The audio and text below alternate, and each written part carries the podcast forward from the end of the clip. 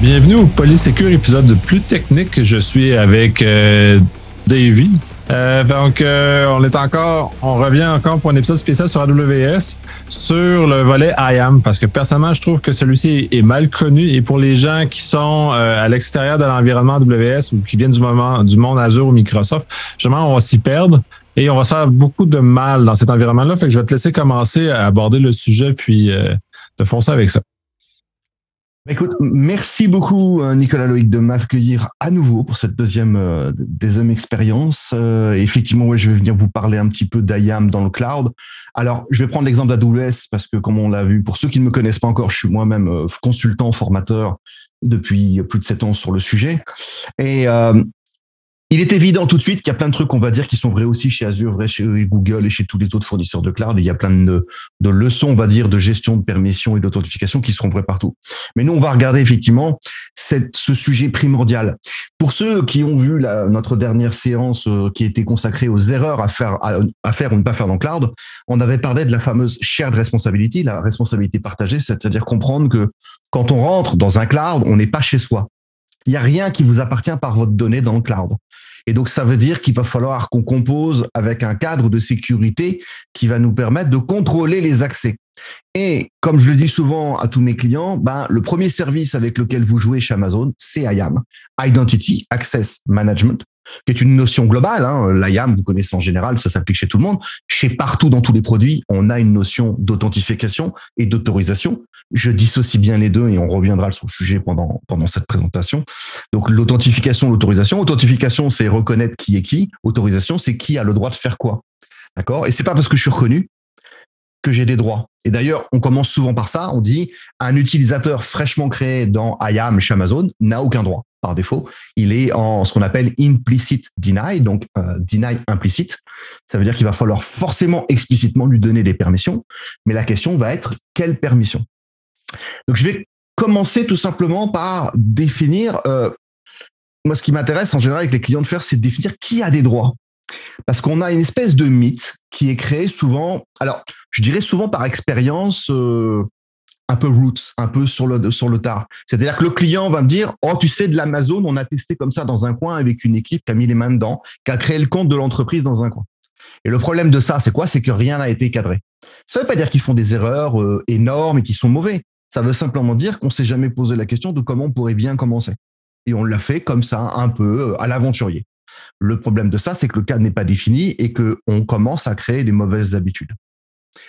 Donc, la question légitime que je leur pose, moi, c'est qui a le droit de faire quoi dans Amazon? Et souvent, les clients sont perdus avec ça parce qu'ils commencent à vous faire des listes de gens qui ont des trucs à faire dans Amazon. Il m'arrive souvent, moi, de confronter mes clients, en l'occurrence dans la partie formation, je leur dis 95% des gens que j'ai en face de moi ne feront jamais d'Amazon. Et c'est vrai, mais alors qu'est-ce qu'on vient foutre là? Eh bien, vous allez vous retrouver à utiliser ce que les 5% qui restent auront fait pour vous.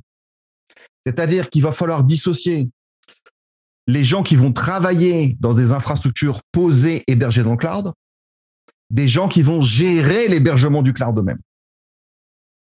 On n'a pas besoin des mêmes permissions et du même degré, on va dire, d'amplitude de permission et de droit quand on dépose un objet dans S3 que quand on doit créer des buckets et gérer les permissions d'S3. On se rend bien compte que c'est pas la même chose. C'est comme quand vous dissociez des permissions nécessaires pour rentrer dans une chambre, dans une chambre d'hôtel des permissions nécessaires pour fabriquer l'hôtel, littéralement, et le gérer.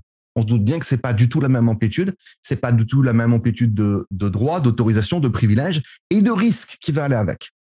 Et on s'aperçoit rapidement qu'il est très intéressant de mettre un cadre très très restreint dès le départ et de définir que les populations avec de très hauts privilèges doivent être le plus strictement cadrées.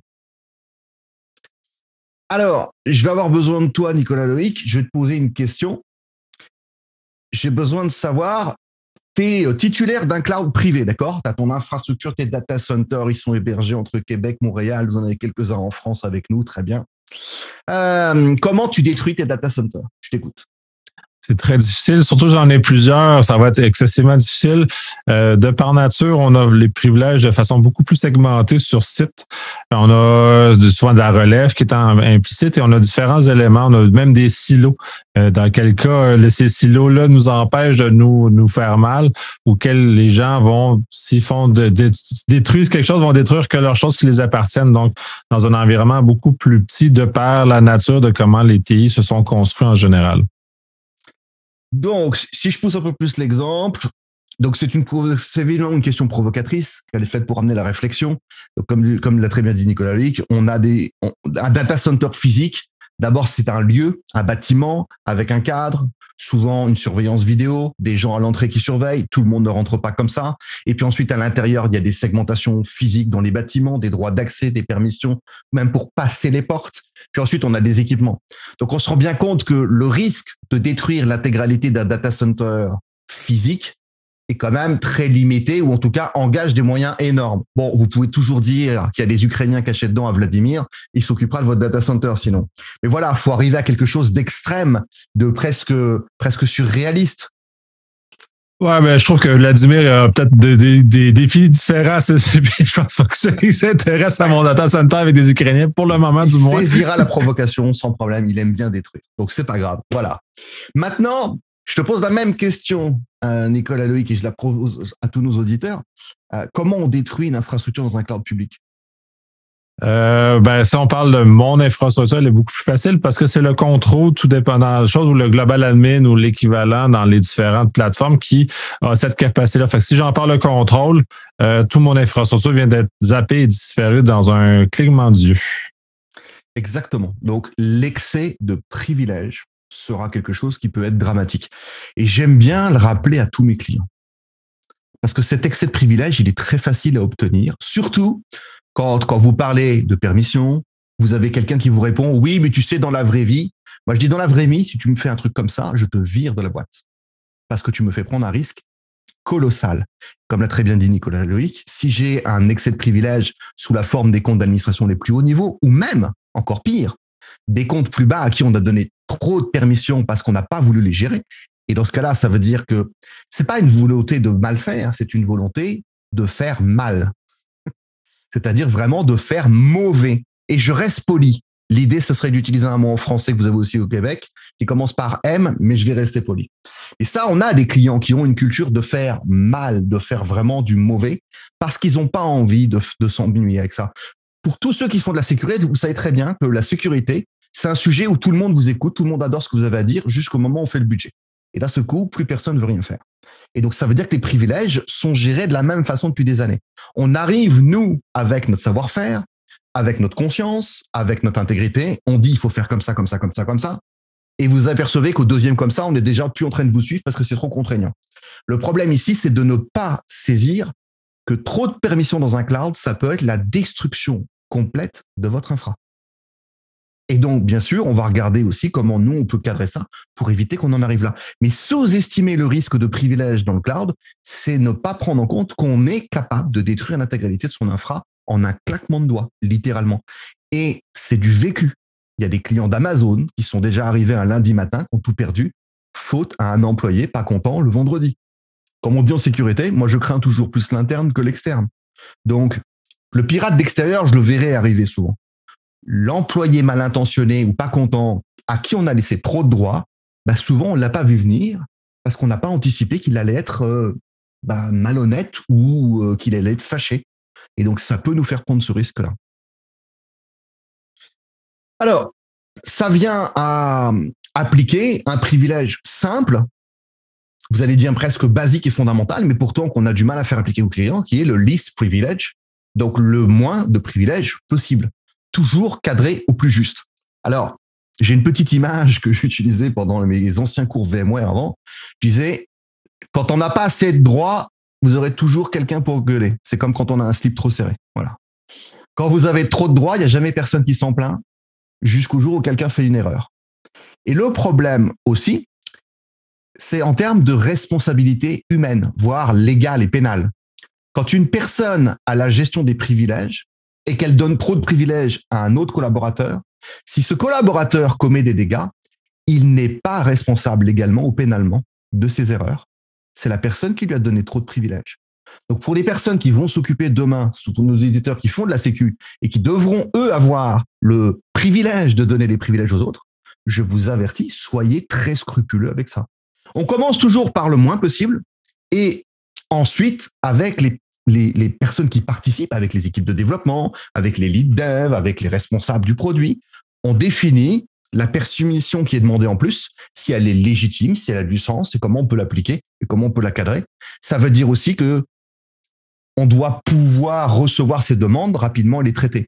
Vous ne pouvez pas appliquer des politiques de least privilege et avoir une procédure de trois semaines pour valider nos nouveaux privilèges. Il va falloir aussi se réveiller un petit peu. On l'avait dit dans la, dans la session précédente et je le dis souvent au conseil. Euh, on va accélérer les rythmes auxquels on travaille. Donc, il est hors de question de gérer les privilèges à l'ancienne, comme on faisait dans du VMware à la maison, où on gérait la gestion privilèges, pouvait mettre un mois et être validé parce qu'en fait, le rythme de nos, de nos, projets, c'était sur un mois ou deux. Là, on a des projets qui, dans la journée, peuvent être invalidés et être détruits ou trois jours après ne plus être les mêmes. Donc, il est hors de question qu'on empêche les gens de réestimer leurs privilèges et de les réajuster avec eux. Le but n'est pas non plus de les laisser faire. On reviendra aussi sur la notion de délégation qui sera nécessaire. Alors, je vais enchaîner sur un autre élément parce que Nicolas Loïc, et je te remercie, tu as, noté un terme, tu as utilisé un terme qui s'appelle le compte route chez Amazon. Et donc le compte route, c'est ce qu'on appelle l'AWS 50, qu'on doit dissocier du I am user. Et je vous explique rapidement ça parce que c'est quelque chose moi que je fais dans toutes mes formations parce que je m'aperçois qu'en fait, c'est une très grosse confusion qu'on a souvent. Donc le AWS account chez AWS, en fait, c'est le premier compte que vous créez. Vous ouvrez votre navigateur web, d'accord? Vous allez sur la page AWS, vous faites ouvrir un compte. C'est ce que vous êtes en train de créer, ce qu'on appelle un AWS account, un compte AWS, aussi appelé le compte route. Ce compte route ne représente pas une personne, un employé chez vous, il vous représente en tant qu'entreprise. Si vous êtes 10, vous êtes 10 000, c'est la même chose. C'est le compte de l'entreprise ou du groupe de personnes qui va gérer cette partie de l'entreprise. Et donc ce compte a, par principe, tous les privilèges. Sauf un, de se retrancher lui-même des privilèges. Donc, il aura toujours tous les privilèges. Ce qui en fait bien sûr un compte très pratique pour débuter, mais surtout extrêmement risqué. Donc, on applique sur ce compte évidemment les best practices les plus rudimentaires, qui sont un mot de passe très compliqué, comme 1, 2, 3, 4, 5, 6, 7, 8. Voilà, il y a huit chiffres quand même, faut se souvenir. Non, évidemment, plus compliqué que ça.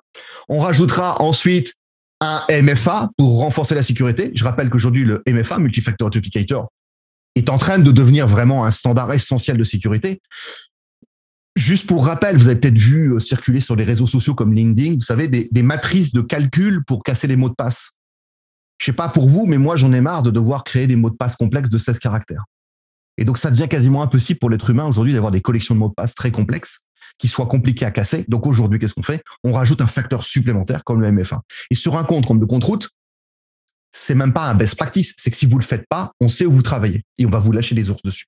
Donc, ne cherchez pas. C'est MFA obligatoire. Oui, pour ceux qui se posent la question, il existe une procédure en cas de perte du MFA. Imaginez, vous l'avez mis sur votre téléphone portable, vous êtes aux toilettes, le, téléphone tombe et là, il est plus utilisable. Donc, vous avez une procédure chez Amazon, par exemple, pour récupérer, déloquer, le compte qui serait lié à MFA. Attention, c'est pas une procédure qu'on peut faire tous les trois jours. Hein. Sinon, vous allez vous faire engueuler par Amazon. Au bout d'un moment, ils, ils, ils.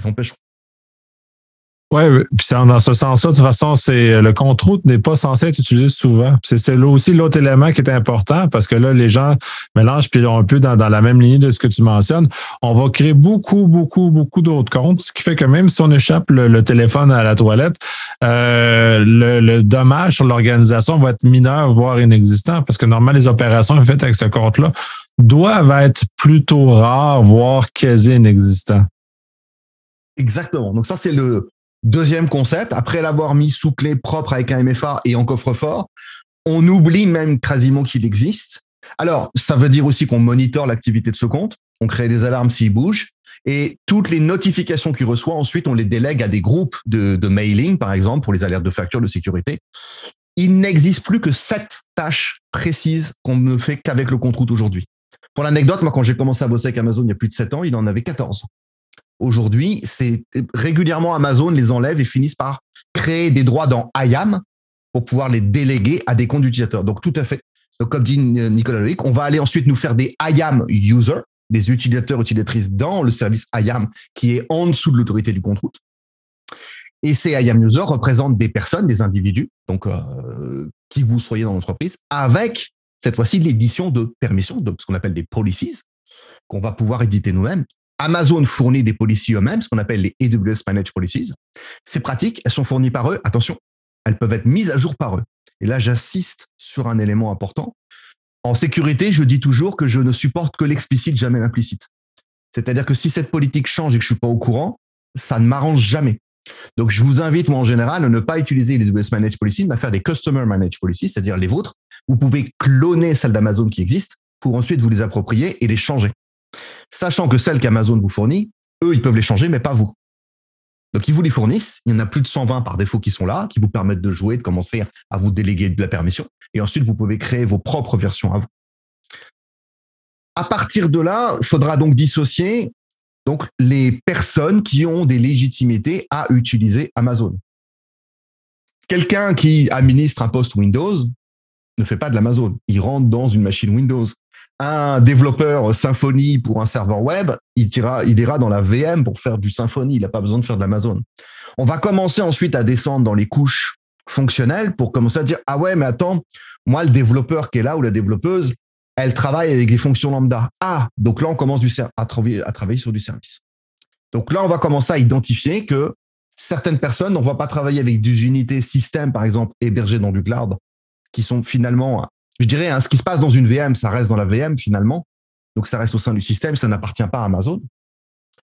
Par contre, tout ce qui se passe à côté, quand je commence à taper dans des services, ça veut dire, ça sous-entend qu'il va falloir des privilèges pour ça. J'ajoute un autre élément important ici. Les services n'ont pas de permission native entre eux. OK? C'est ce qu'on appellerait, ce qu'on appellerait aujourd'hui une politique dite zero trust. Zero Trust, ça veut dire qu'il n'y a pas de permission implicite qui débarquerait du ciel comme par magie. Ici, c'est l'inverse, c'est vous avez le droit à rien et on donne des permissions explicites à ce qu'on veut faire. Si vous avez un bout de code Python dans une EC2 qui veut parler à un stockage S3, il va falloir une permission parce qu'elle n'est pas là par défaut juste parce que vous êtes dans le cloud. Même si vous êtes dans le même compte, même si vous êtes dans un VPC que le bucket est à côté, il n'y a pas de permission par magie qui apparaît toute seule. Il faut les faire explicitement. Alors, souvent, je sais pas pour vous, moi, j'ai d'une culture euh, infra privée. J'ai fait du VMware pendant dix ans. Souvent, on créait les comptes d'administration, les comptes d'exploitation, on les donnait aux équipes, et puis on s'en allait, on revenait cinq ans après. Et souvent, les gens avaient les mêmes permissions tout le temps.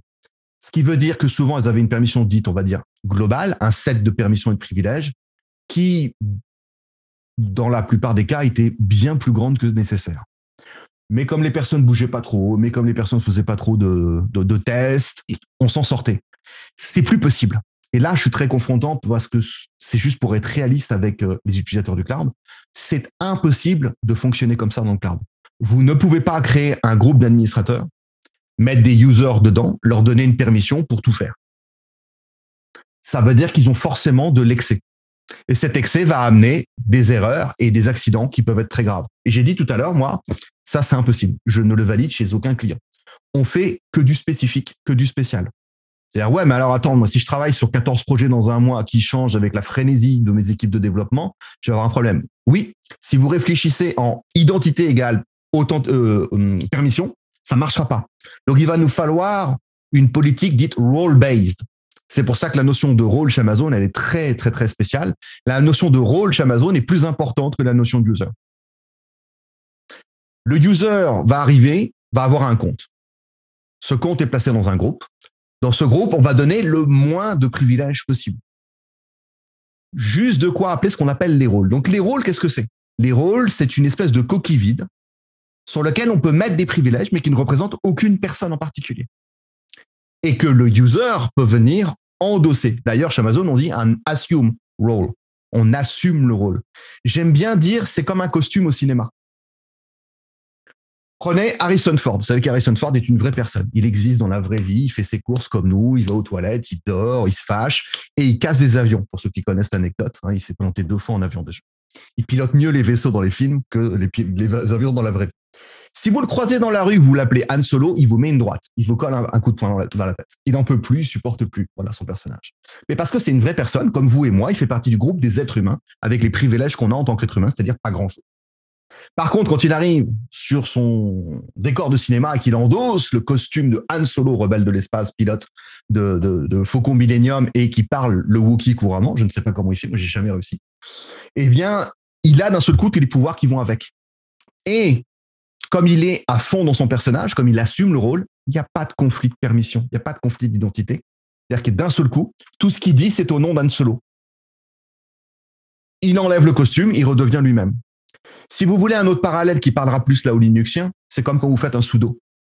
C'est une élévation de privilèges très temporaire. Et donc l'idée des rôles, c'est d'avoir comme ça ces collections de privilèges séparées de l'identité. Vous avez un projet qui arrive, vous êtes, vous devez rentrer dans ce projet. Je ne vais pas vous changer vos permissions en tant que personne. Je vais vous donner le droit de consommer le rôle que l'équipe aura mis en place pour ça. Et donc vous allez venir consommer le rôle. Ouais, mais alors ça veut dire que d'autres personnes peuvent consommer le rôle? Oui, on peut être plusieurs à consommer le rôle. Ouais, mais ça veut dire que c'est comme un compte de service, il n'y a pas de traçabilité. Faux. Si vous allez dans CloudTrail, dans les logs donc des API d'Amazon, c'est le service CloudTrail, vous allez voir les traces du rôle parce qu'en fait, quand l'utilisateur IAM appelle le rôle, il fait un assume rôle, il appelle un autre service d'Amazon qui est très peu connu, qui s'appelle STS, qui délivre des tokens, des jetons. Et donc, c'est le jeton, en fait, qui porte votre permission pour vous. Et donc, bien sûr, la traçabilité de chaque appel de jeton est complète dans les logs y compris avec les utilisateurs utilisatrices fédérés d'un Active Directory, par exemple, ou d'un produit, euh, d'une Web Federation. Via des services comme Cognito, tout ça, on a toute la traçabilité. Donc, on peut garder la traçabilité, y compris d'acteurs extérieurs, donc de, on va dire d'entités d'authentification tierce, qui sont capables d'avoir des permissions chez Amazon via les rôles. Et les rôles, c'est central. Et d'ailleurs, petit, petite blague en général, quand j'ai des clients qui vont passer la certification Amazon, je leur dis la bonne réponse, c'est rôle. Peu importe la question que vous avez dans l'assertif, la bonne réponse, c'est toujours rôle. Est-ce que c'est vrai, en fait, le rôle est le plus essentiel? Finalement, votre identité ne sert qu'à vous reconnaître vous, mais pas à vous donner des permissions. La seule permission qu'il vous faudra, c'est la permission, ce qu'on appelle, ce qu'on appelle une trust policy, c'est-à-dire la permission de faire l'appel des rôles. Et bien sûr, Amazon est bien fait. Le rôle ne laisse pas n'importe qui le consommer. C'est une permission bidirectionnelle. C'est-à-dire qu'il vous faut le droit d'appeler le rôle, il faut que le rôle vous laisse le consommer lui-même. Sinon, imaginez qu'un ancien collaborateur s'en va de votre entreprise en ayant toute la liste des ce qu'on appelle les ARN, donc les identifiants internes des rôles, et les donne à des concurrents. Et là, ce serait une catastrophe. Donc non, ça, c'est pas possible. Donc il nous faut que les deux se valident. Et donc, ça veut dire que je peux travailler sur trois projets dans la même journée en consommant les rôles locaux de chacun des projets, sans aucun conflit de permission, parce que quand j'endosse un rôle, je suis pas dans un autre. Je, ne porte pas les permissions moi-même. Elles ne m'appartiennent pas. Si demain ce projet s'arrête pour moi, mais le projet continue pour quelqu'un d'autre, je coupe le lien entre le rôle et moi. Pas de problème de gestion de permission pour moi. Pas de problème de ce qu'on ne veut pas en fait, c'est des permissions durables sur le moyen temps. Ça n'existe plus dans le cloud. C'est plus possible de le maintenir. Et j'ai beaucoup de mal à faire comprendre ça à mes clients qui viennent d'une infra privée, qui ont cette culture du le user égale les permissions. C'est pas parce que je vous reconnais que vous avez des droits. C'est deux choses totalement différentes. Et pour ceux qui font de la sécurité, ça a l'air essentiel vous allez voir que 99% des gens autour de, vous ne font pas cette distinction. Combien de fois vous avez une personne qui vous dit ah, je comprends pas, j'arrive pas à me connecter, c'est le bon user, le bon user et c'est le bon password. Ah oui, mais t'as pas de privilège. C'est pas la même chose. C'est pas parce que je te reconnais que je te donne des privilèges très intéressant comme très intéressant comme analogie d'ailleurs parce que ça, ça vient justement clarifier les choses. C'est très difficile de faire comprendre ça. Puis même dans un univers disons, plus classique Windows, les groupes qui sont représentés ce, ce genre de choses-là tendent à vivre longtemps t'en accumuler sans, sans grossir de, de, privilèges avec le temps. Là, la granularité, puis d'ailleurs, même euh, parce que là, tu en comme il y a un STS dans, dans, dans, dans, dans, dans le chose, c'est-à-dire qu'essentiellement, la création des, des accès est faite à la volée. À chaque fois que j'accède à genre je, je mets mon costume, j'embarque dans un rôle, mon jeton est créé, ce qui est un, ce qui est un peu euh, différent de ce qu'on était habitué dans l'environnement Windows où le jeton est créé à l'authentification l'utilisateur. Donc, lui se promène avec son trousseau de clés. Que là, dans ce cas-ci, le trousseau de clés est créé à la, à la volée à chaque fois que j'ai besoin de, de prendre un rôle, ce qui est, à mon sens, beaucoup plus logique, euh, beaucoup plus mature en termes d'approche, peut-être plus difficile pour certains utilisateurs qui sont habitués de l'ancienne façon. Euh, parce que maintenant, ils sont habitués d'avoir comme leur trousseau de clés géant à chaque fois qu'ils se promènent, puis là, ils ont accès à tout. Là, ben, ils vont devoir euh, explicitement dire qu'ils veulent accéder à un rôle au moment où ils désirent accéder au rôle en question. Donc, on est vraiment dans une, dans une logique différente qui est probablement beaucoup plus résistante aux attaques d'ailleurs. Totalement. Totalement, puisque pour le coup, je n'ai pas de permission de base. Si tu me voles mon compte, je peux pas faire grand chose de plus. Je ne peux que consommer les rôles qui sont là quand ils sont là, que j'en ai, que j'ai le lien qui va avec.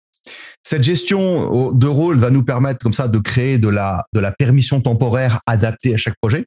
Ça sous-entend aussi qu'on va pouvoir même dire, ben, puisque tu es le lead dev ou le product owner business owner de cette application, de ce projet, c'est toi qui vas me dire quelle permission on doit mettre. On va t'aider à créer le rôle qui va avec ton projet. Donc là, d'un seul coup, vous allez avoir aussi la possibilité d'intégrer les gens à la décision, leur laisser la liberté d'éditer cette permission dans la mesure du raisonnable. On va parler de délégation, bien sûr, aussi dans, notre sujet. Et euh, ça va permettre de garder le contrôle et d'intégrer, surtout d'amener les personnes qui vont demander ces créations à la décision de la création. Toujours en gardant en place, en idée, hein, que c'est le moins de privilèges possible. Et quand un projet se finit, destruction du rôle, il n'y a plus de problème. Le, sujet est clos. On arrête. Il n'y a plus de, problématique de survie. Comme tu disais, tu parlais de, résilience des permissions sur le temps. Ça, c'est quelque chose de très grave. Dans les infrastructures très privées, très limitées, avec peu de fluctuations, bah, on s'en accommodait finalement, parce qu'il fallait déjà être à l'intérieur. Mais là, je rappelle qu'on est dans du, du cloud public. Public, ça veut dire que quelqu'un qui vient de l'extérieur peut essayer de rentrer chez vous. Donc, ça veut dire que la gestion de ces permissions doit être extrêmement précise et tenue. Les rôles, ça nous servira aussi à créer ce qu'on appelle du cross-account. C'est-à-dire que le best practice, évidemment, c'est de ne pas mettre tous ses œufs dans le même panier, comme on dit. C'est-à-dire qu'un compte AWS, un root account, ça reste un single point of failure. Et donc, moi, la chasse au SPOF est toujours ouverte. Donc, si j'ai un single point of failure, je veux pas.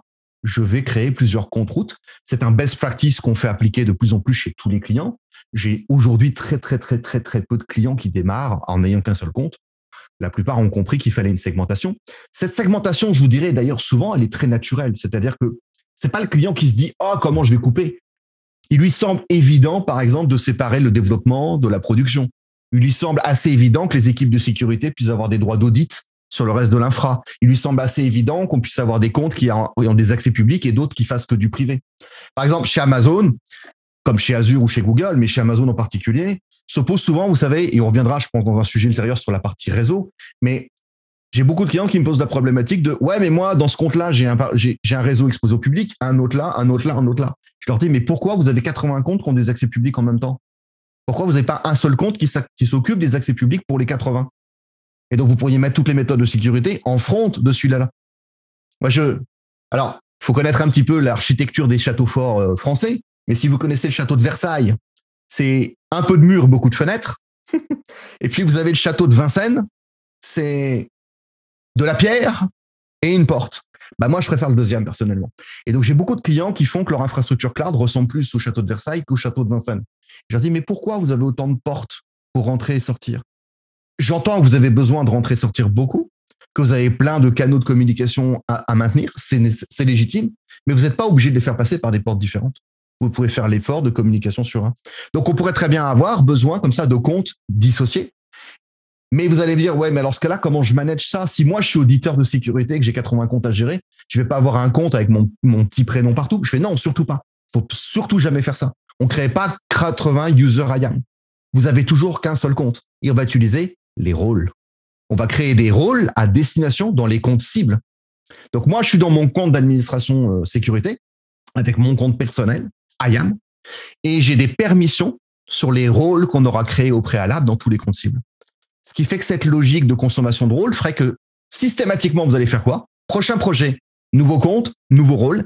Et ça y est, en fait, vous êtes déjà intégré, vous pouvez déjà aller taper, vous pouvez déjà aller taper dans ce compte, aller voir ce que vous avez besoin de faire. Et il n'y a que ça.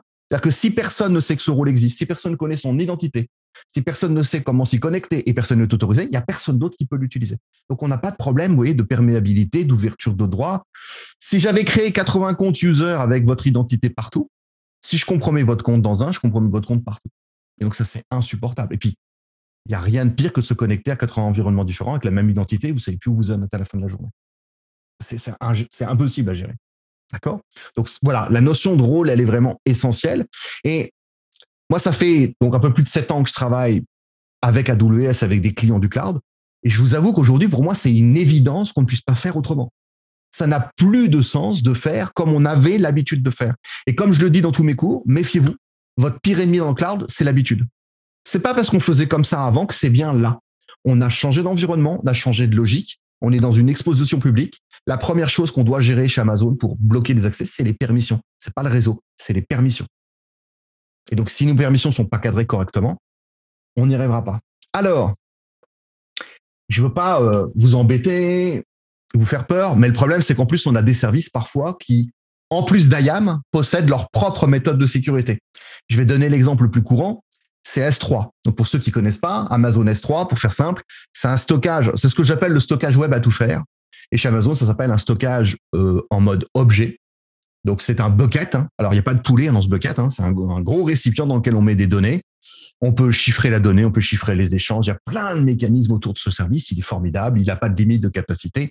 Voilà, c'est un service central chez AWS qui est compatible avec IAM. Donc on peut créer des users IAM, on peut créer des rôles avec des policies.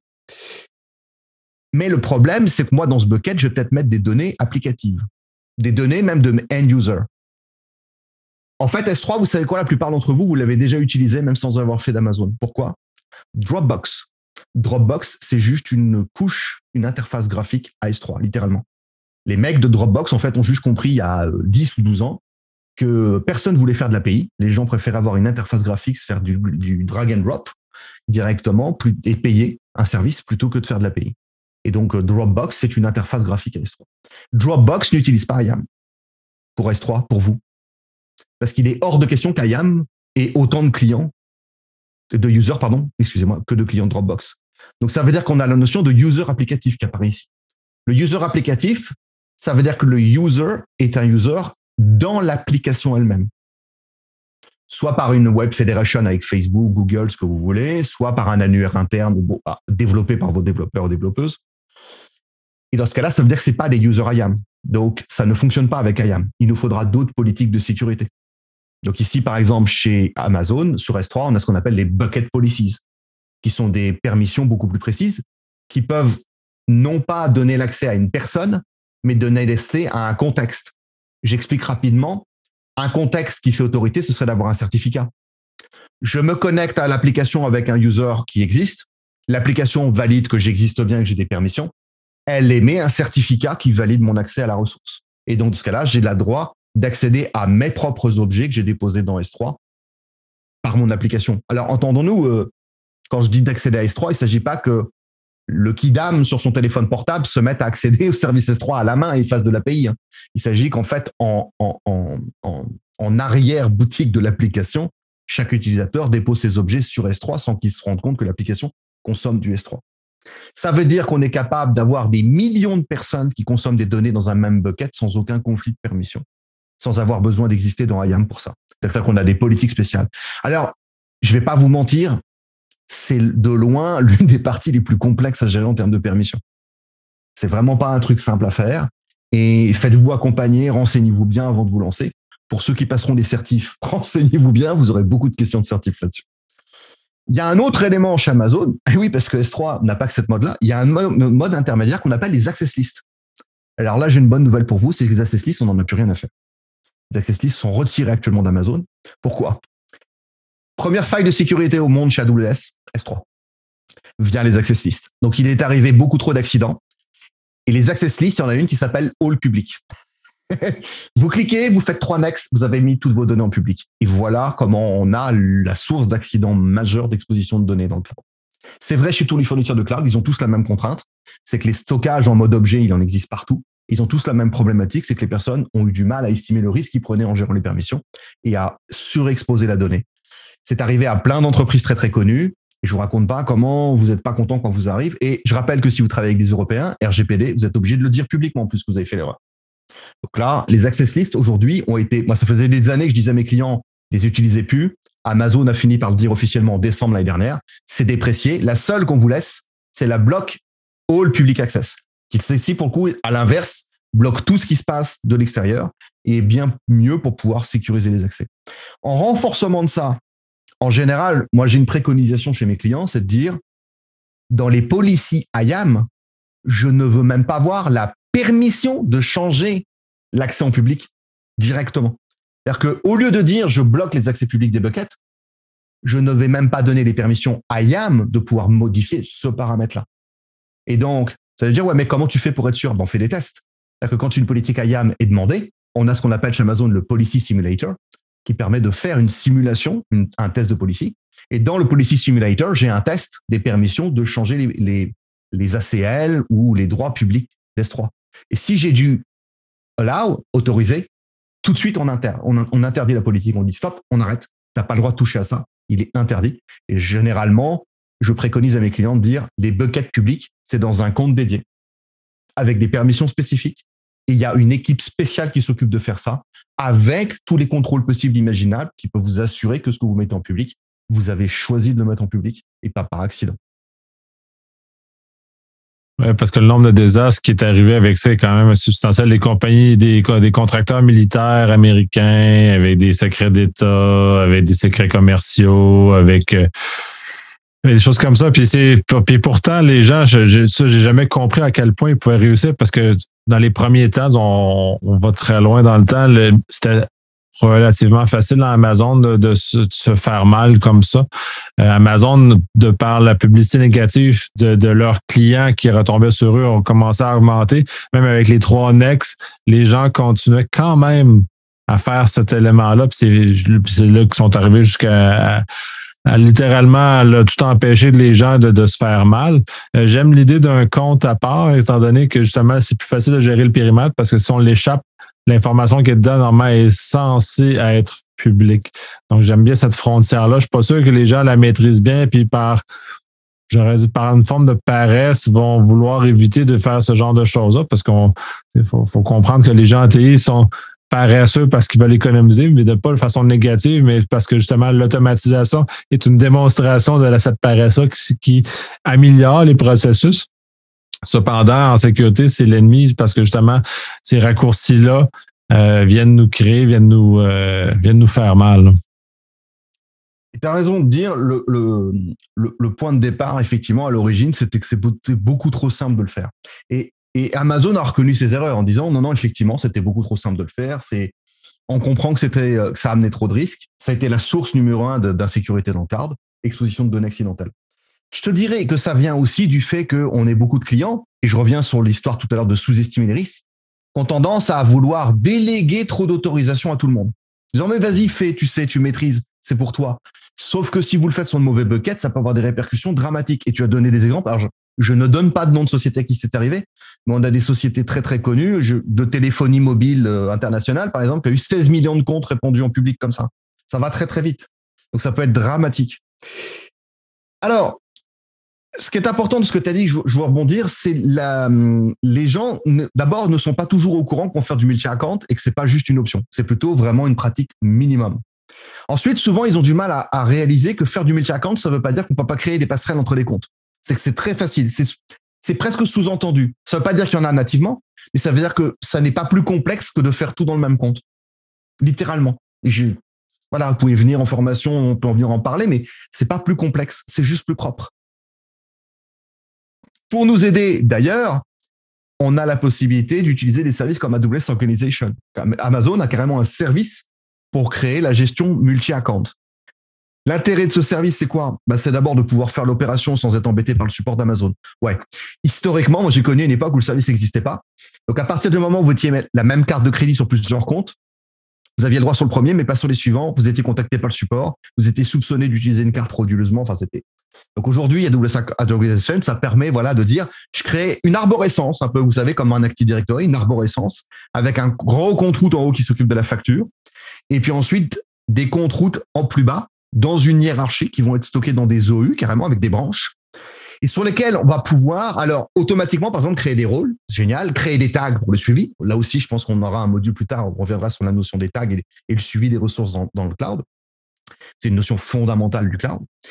Et aussi ce qu'on appelle des SCP. Alors, désolé pour le terme, en Service Control Policy. Une SCP, c'est la façon pour nous de créer des permissions, euh, je dirais, de protection. J'explique. Vous avez une équipe de développement dans une logique très DevOps. Vous, devez de leur déléguer une certaine forme d'autonomie. Sinon, vous leur mettez des bâtons dans les roues, vous les empêchez de travailler. Et ils travaillent à une fréquence à laquelle ils peuvent pas passer trois heures à vous attendre. Donc, à un moment donné, il faut déléguer. On n'a pas le choix. Et, et on va le faire parce qu'on n'a pas envie non plus que les gens viennent taper à notre porte toute la journée pour demander des permissions. À un moment donné, on veut dire, ben, vous avez raison, cette équipe-là, vous avez des compétences, vous avez une légitimité à faire votre projet. On vous donne le, pouvoir de décision et la capacité d'acter vos décisions. Donc, le minimum, c'est que vous puissiez vous-même changer vos propres permissions. Et là, certains d'entre vous vont hurler en disant, ouais, mais tu sais ce qui se passe dans ces moments-là. On a toujours peur de donner trop de permissions, y compris celle de se modifier ses propres permissions pour s'en donner plus. C'est vrai. Donc, c'est à ça que servent les SCP. Ça, les SCP dans AWS Organization. C'est à ça que servent ce qu'on appelle les boundaries dans IAM. C'est le même, même concept, mais pas appliqué au même niveau. C'est une permission supplémentaire ou un liste de privilèges supplémentaires qu'un administrateur peut créer, mais que l'utilisateur ne pourra pas voir. Et donc, par exemple, dans l'USCP, vous pouvez rien dire, bon, Amazon, c'est 250 services. Bah, sur les 250, il y en a 120, on n'utilise pas. Ils sont interdits. Vous pouvez juste vous contenter de dire à l'équipe, c'est interdit. Vous savez qu'ils vont essayer de les utiliser. Ou vous pouvez créer une SCP qui dit deny. Ce qui fait que la personne, même si elle a un compte-route, et, je dis bien, c'est la seule fois où on pourra limiter un compte-route. Même si elle a un compte-route, en fait, elle se retrouvera avec un deny quand elle essaye d'utiliser le service. Attention, ça ne l'empêchera pas d'écrire la police. Ça ne l'empêchera pas de l'attacher à un objet. Ça fera que quand elle essaye de faire l'action, elle sera confrontée au deny de l'SCP qui l'emportera, qui lui dira non, non, non, non, non. Quand on fait ça, ça nous permet simplement de nous rassurer. Je t'ai délégué des permissions, tu as un certain pouvoir, et moi j'ai cadré qu'à côté, de toute façon, tu peux pas sortir de ce que j'ai dit. Mais au passage, je rajouterai que pour qu'une règle de sécurité du sens, il faut qu'elle soit pédagogique. C'est-à-dire qu'on explique à la personne, on lui cache pas ce qui se passe, on lui dit, je te rappelle que c'est interdit et moi, j'ai mis un plafond que tu peux pas dépasser. Si tu essayes, tu te retrouveras avec un deny. Par contre, si tu essayes 80 fois en une minute, moi, j'ai mis des alertes. Et si ces alertes, elles sonnent, il va falloir qu'on se reparle. Parce que moi, ces alertes, ça peut me permettre de détecter quelqu'un qui est en train d'essayer, vous voyez, de tester mes permissions parce que j'ai un compte qui est compromis. Donc moi, c'est les genres d'alertes que je veux avoir. Donc je veux pas que mes collaborateurs et collaboratrices faussent mes alertes en faisant plein de deny parce qu'ils sont têtus et qu'ils pensent qu'ils vont avoir le pouvoir je leur ai délégué une certaine forme d'autonomie. Je leur ai pas dit que vous avez carte blanche, faites ce que vous voulez. L'idée, c'est qu'on se comprenne. Et moi, je dois pouvoir surveiller. Si j'ai 800 deny en une minute, c'est que j'ai quelqu'un qui essaye de tricher. Et donc ça, moi, je dois être au courant parce que ça doit tirer des alarmes. Je dois avoir mon suivi. Moi, si j'ai quelqu'un qui est compromis un compte et qui essaye de rentrer, de tester plein de permissions, je veux pas lui laisser l'opportunité de le faire. Je veux pouvoir cadrer. Tout ça, ça nous amène ensuite vers une volonté d'automatiser. Alors, déléguer, c'est bien, c'est génial, parce que ça permet là aussi, quelque part, d'automatiser une partie. Mais moi, je veux aussi automatiser en déployant tout ça de façon automatisée. Alors, AWS Organization, je peux travailler avec un autre service d'Amazon qui s'appelle Control Tower, qui peut nous permettre de définir un cadre global. Alors, dans Control Tower, on fait ce qu'on appelle des landing zones, ce que j'appelle aussi des camps de base. Vous savez, quand les militaires arrivent sur un terrain, ils s'installent toujours de la même façon. C'est-à-dire qu'ils mettent leur, euh, leur, euh, leur, tour radio au milieu, le stock de munitions à côté, euh, un peu plus loin, les latrines à un autre, l'infirmerie ici, le périmètre de sécurité. Et que vous les emmeniez dans le désert ou dans la neige, ils s'installeront toujours de la même façon. Comme ça, ils savent où sont leurs repères ils savent intervenir. Et je dirais, tous vos projets ont besoin d'un camp de base, y compris de permissions IAM déjà posées, de rôles déjà déposés. Et donc, plus vous ferez ça de façon automatisée dès le départ, moins vous aurez la chance que chacun fasse comme il a envie dans son coin. Et je rappelle que on fait pas du cloud pour la beauté du cloud. On fait du cloud parce qu'on a des outils applicatifs et services à poser chez un hébergeur et en respect de règles, de réglementation légale du pays, réglementation du métier que vous faites.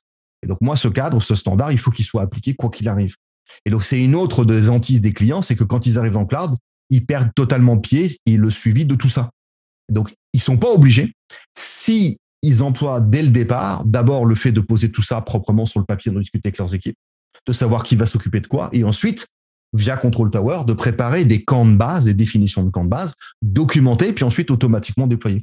Et dans Control Tower, il y a un truc génial, via un autre service d'Amazon qu'on va pas trop décrire ici, qui s'appelle Service Catalogue. Vous pouvez même faire ce qu'on appelle du self-service. Donc, un nouveau projet arrive, le responsable du projet, on a validé que son projet était légitime, il pourra aller dans Service Catalogue, cliquer sur un bouton, rentrer ses paramètres et avoir son camp de base qui est déployé systématiquement. Vous voyez? Et le mode self-service, ça ne veut pas dire chacun se sert et fait n'importe quoi. L'idée, c'est de dire, si un projet rentre dans le cadre prévu, on a prévu déjà le déploiement automatique de son cadre propre avec nos règles de sécurité, avec nos rôles, avec le suivi, et bien sûr tous les paramètres qu'on n'a pas vus ici, comme la gestion des tags, la gestion des permissions, la gestion pardon, des logs, euh, l'archivage, le chiffrement, etc. Oui, mais c'est fondamentalement la valeur même de l'info nuagique, l'automatisation, le templating, tous les, les, les, dispositions de gabarit, tous ces éléments-là doivent être, c'est littéralement fondamental. Puis mais en même temps, il y a un danger, puis euh, on, l'abordera probablement dans un autre épisode, euh, parce que là, on l'a vu beaucoup avec Microsoft dernièrement. Amazon, Amazon n'est pas n'est pas exempt de ça. Le degré d'automatisation dans, dans le c'est extra réplica, justement, où justement c'est de l'automatisation. Microsoft a automatisé la réplication puis dans ses, bases de données as a service. Euh, ils ont créé certains problèmes qui ont justement mené à la connaissance de la vulnérabilité qu'on a connue. Donc, l'automatisation, oui, c'est essentiel, mais oui, en même temps, le degré de sécurité qu'on doit y appliquer est quand même très important. Puis c'est d'ailleurs tout ce fait l'identité est importante dans ce cas-ci, mais dans l'ensemble de ce qui est porté, donc doit être accompagné par les équipes de sécurité et pas que par les équipes euh, opérationnelles qui voudraient juste améliorer, euh, améliorer les choses. Alors, en complément, tout à l'heure, on a vu qu'S3 avait, par exemple, des privilèges spécifiques. Et ça nous met euh, le doigt sur une problématique qui est que tous les services n'ont pas forcément les mêmes sets de privilèges, la même façon d'être gérés en termes de privilèges. Je vais vous prendre un, exemple avec deux services de base de données que sont RDS d'un côté, donc les bases de données relationnelles sauce Amazon, et puis de l'autre côté DynamoDB, qui est une forme de base de données NoSQL. Dans le cas de RDS, on a des permissions IAM pour utiliser le service. C'est-à-dire, si demain vous devez créer une base RDS, cette base n'existant pas, va falloir taper dans l'API d'Amazon et donc c'est des permissions IAM. Donc il faudra ce qu'on appelle des permissions, on va dire, de, de création, d'administration. Mais une fois que la base de données est créée, bah finalement c'est quoi? C'est une VM qui est allumée avec Windows ou Linux de lancer et on s'y connecte en, euh, HTTPS ou ou avec un certificat avec un client dans la base de données. Et donc là ça veut dire qu'on a d'autres permissions qui vont apparaître qui sont des permissions d'exploitation de la donnée. On a par exemple dans les bases de données RDS des comptes Power User ou Administrator qui sont déjà créés qui nous permettent d'exploiter la base. Ça veut dire qu'il faudra toujours, quand euh, chez Amazon, dis souvent, il faut toujours travailler sur deux étages en même temps. Il faudra penser à l'étage d'hébergement et l'étage hébergé, ou l'étage qui met en place et l'étage qui exploite. Dans le cas, par exemple, de DynamoDB, c'est plus embêtant à comprendre pourquoi, parce que c'est de la YAM dans les deux cas. Et donc là, on peut s'en mêler les pinceaux, se mélanger un peu. C'est-à-dire que c'est de la YAM pour créer ma base DynamoDB, mais c'est aussi des politiques IAM parce qu'on est sur du serverless. Et donc, une, base DynamoDB, c'est pas un client-serveur, c'est de l'API, c'est du serverless. Et donc, il y a qu'à IAM pour le faire. Et alors, bien sûr, par contre, avec IAM, on a un contrôle extrêmement pointu. Sur une table DynamoDB, par exemple, où la donnée est structurée par clé-valeur, hein, on a des objets avec des attributs, on peut donner des droits sur l'intégralité de la table, mais on peut avoir des droits sur un objet précis, on peut avoir des droits sur un attribut précis, on peut avoir des, droits sur des clés d'indexation, y compris sur des clés d'indexation secondaires. Donc, on peut avoir quelque chose d'extrêmement précis qui fait que dans une même table DynamoDB, vous pourriez avoir les données de 15 millions d'utilisateurs, tout en ayant la garantie que via ces permissions-là, chaque utilisateur n'a accès qu'à sa donnée à lui. Mais ça nous amène à penser que quand on fait connaissance avec le cloud, il nous faut impérativement penser aux permissions service par service. Non pas quelle permission faire, mais comment elle s'applique, à quel niveau et, lesquels j'ai. J'ai donné l'exemple d'S3 tout à l'heure, mais S3 dit glacier. Glacier, c'est le service d'archivage. Bah, même chose, il y a des compléments aussi de permissions. Vous avez KMS, qui est cette utilité, le gestionnaire de clés de chiffrement, qui lui aussi a des permissions spéciales. Donc, il faudra dissocier à ça. Et ça me fait penser à une petite discussion qu'on a eue au préalable de cette session euh, avec Nicolas Loïc. Il faudra voir qu'en plus de ces permissions, on a aussi des mécanismes des services qui pourraient nous faire penser que les permissions sont là ou ne sont pas là. Je donne l'exemple de la discussion qu'on a eue avant où on parlait d'une donnée qui ne serait pas effaçable dans S3. Ça peut être dû à une permission qui est manquante ou qu'on a retirée volontairement. Dire, vous pouvez créer un objet, vous n'avez pas le droit de le supprimer. Mais ça pourrait être dû aussi, non pas à une permission manquante, il pourrait y avoir une permission qui dit, tu as le droit de supprimer, mais on pourrait activer, par exemple, le versioning et le mode lock sur S3 Le mode lock, c'est le, mode, vous savez, euh, warm, write once, read many. C'est-à-dire la donnée est écrite et elle est intouchable pendant une certaine périodicité. Et donc, dans ce cas-là, le refus de supprimer la donnée ne vient pas d'une permission qui serait manquante, mais le refus de supprimer la donnée vient du fait que la feature, la fonctionnalité du service nous engage sur une durée de conservation. Et donc, ça veut dire que service par service, et c'est souvent pour de la donnée d'ailleurs que le sujet est pertinent, on aura soit la possibilité de contrôler, on va dire, ce qu'on peut faire d'une donnée via des permissions, ou via des fonctionnalités naturelles du service. Alors, bien sûr, oui, ça nous brouille un peu les pistes, j'avoue. Donc, ça veut dire qu'il faut que ça se soit clairement exprimé, documenté, choisi. Et dans ce cas-là, on peut très bien dire, bon, bah, euh, la permission de supprimer, on ne la donne pas directement. Comme ça, ça permet d'être sûr qu'il n'y ait pas de, de, de comment dirais-je, de, de, confusion. Par contre, il peut y avoir une redondance. C'est pas gênant. Une redondance en sécurité, ça n'existe pas. C'est juste être plus sécurisé. Donc, je peux très avoir un mécanisme qui me capture ma donnée pour une certaine durée et ensuite ne pas avoir le droit de la détruire. Parce que si moi, j'ai pas le droit de la détruire, il y a peut-être un autre mécanisme qui a le droit, lui, de la détruire. Et donc, ça me permet, comme ça, là aussi, de savoir à quel niveau je l'applique. Il faudra, là aussi, penser que utiliser certaines features ou ne pas les utiliser ne vous enlève pas le droit de bien gérer les permissions. D'ailleurs, hein, quand on parle de sécurité de la donnée, souvent on dit, hein, c'est le, point de départ, ce serait, par exemple, pour S3, de copier ma donnée dans une autre région, puis de mettre le versioning en place. Non, le point de départ, c'est d'arrêter de donner les droits de supprimer la donnée, déjà. Ça, c'est le premier accident qu'il n'y a pas. Effectivement, très intéressant. Euh, je pense que ça fait pas mal le tour de, du sujet. En tout cas, besoin pour cette fois-ci, on remettra s'il y a d'autres questions qui émergent avec le temps. Je te remercie énormément pour ta générosité, pour ton temps. Et euh, je pense qu'on a quelques autres sujets qui ont été déclarés qu'on n'aura pas le choix d'aborder. Avec grand plaisir, avec grand plaisir, je reviendrai. Merci.